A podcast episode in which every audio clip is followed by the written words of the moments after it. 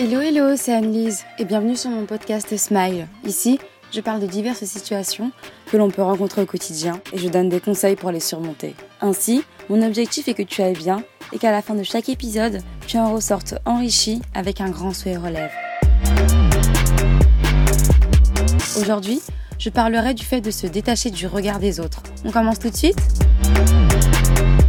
Le regard des autres, c'est-à-dire la manière dont les autres te voient, te jugent même, peut parfois avoir un grand impact sur ta vie. Il peut t'arriver d'être déstabilisé, voire intimidé par la société ou tes proches. De plus, les autres peuvent influencer tes opinions, ton comportement, tes choix, tes goûts, etc.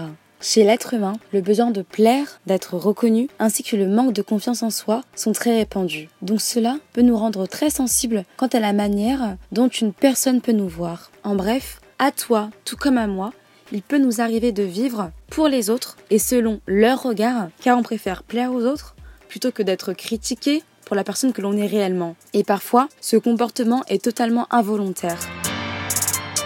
Mais ce mode de pensée ou d'action, bien qu'il soit fréquent ou occasionnel, doivent disparaître de nos vies dès aujourd'hui.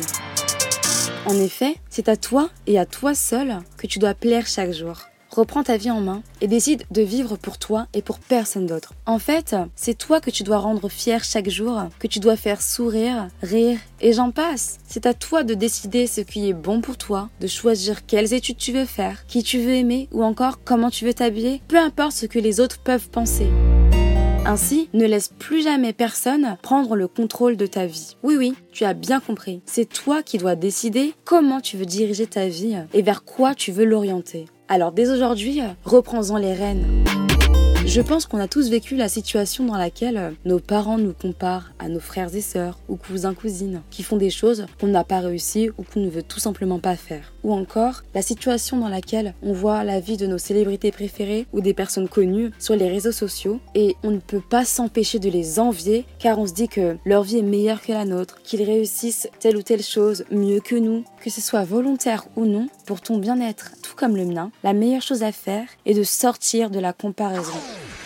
Pour commencer, si cela peut t'aider, je te conseille de faire une pause de certains réseaux sociaux afin de te déconnecter du monde virtuel et de te concentrer sur la personne que tu es réellement. Prends conscience de la valeur que tu as, de ton potentiel et de l'intelligence que tu possèdes. Tu vas y arriver.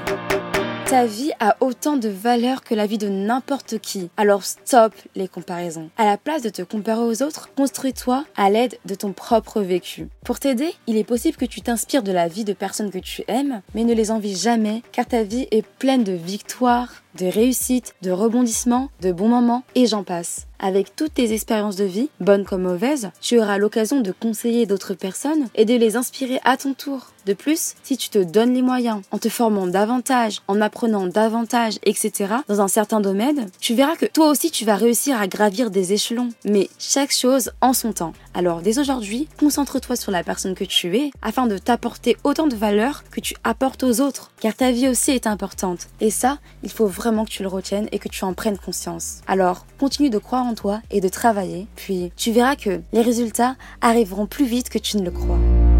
Accepte-toi comme tu es et démarque-toi des autres s'il le faut. Pense, parle et agis sans crainte. Affirme-toi toujours et prends confiance en toi. Cela t'apportera énormément, surtout le respect des autres, en plus de ton amour pour toi qui va augmenter. Je pense que tu as déjà vu cela. Lorsqu'une personne a confiance en elle, lorsqu'une personne s'aime pour qui elle est, sans râler, sans vouloir être comme les autres, on aura tendance à la prendre comme modèle en fait et à l'aimer telle qu'elle est. Et si tu veux que ce soit également ton cas, dès aujourd'hui, prends confiance en toi et aime-toi pour la personne que tu es aujourd'hui. Fonce vers tes objectifs de vie, réalise toutes tes volontés et garde la tête haute malgré les embûches qui tenteront de te freiner. Il est clair que tu ne plairas pas à tout le monde, alors agis sans te soucier du regard des autres. Tu as de grandes capacités, tant physiques qu'intellectuelles. Alors aime-toi tel que tu es et partage au monde ce que tu fais de mieux, ce qui te plaît le plus et ce qui te fait plaisir. Oui, ta personnalité et tes choix comptent. Alors continue de les faire grandir, de les affirmer et de t'aimer tel que tu es. Dès aujourd'hui, élimine toutes les mauvaises pensées qu'il y a dans ta tête. Balaye toutes les erreurs que tu as pu faire ou les mauvaises paroles que tu as pu entendre et remplace tout cela par des pensées positives, par des critiques constructives, des encouragements, mais surtout par de l'amour, de la joie et de la confiance en toi.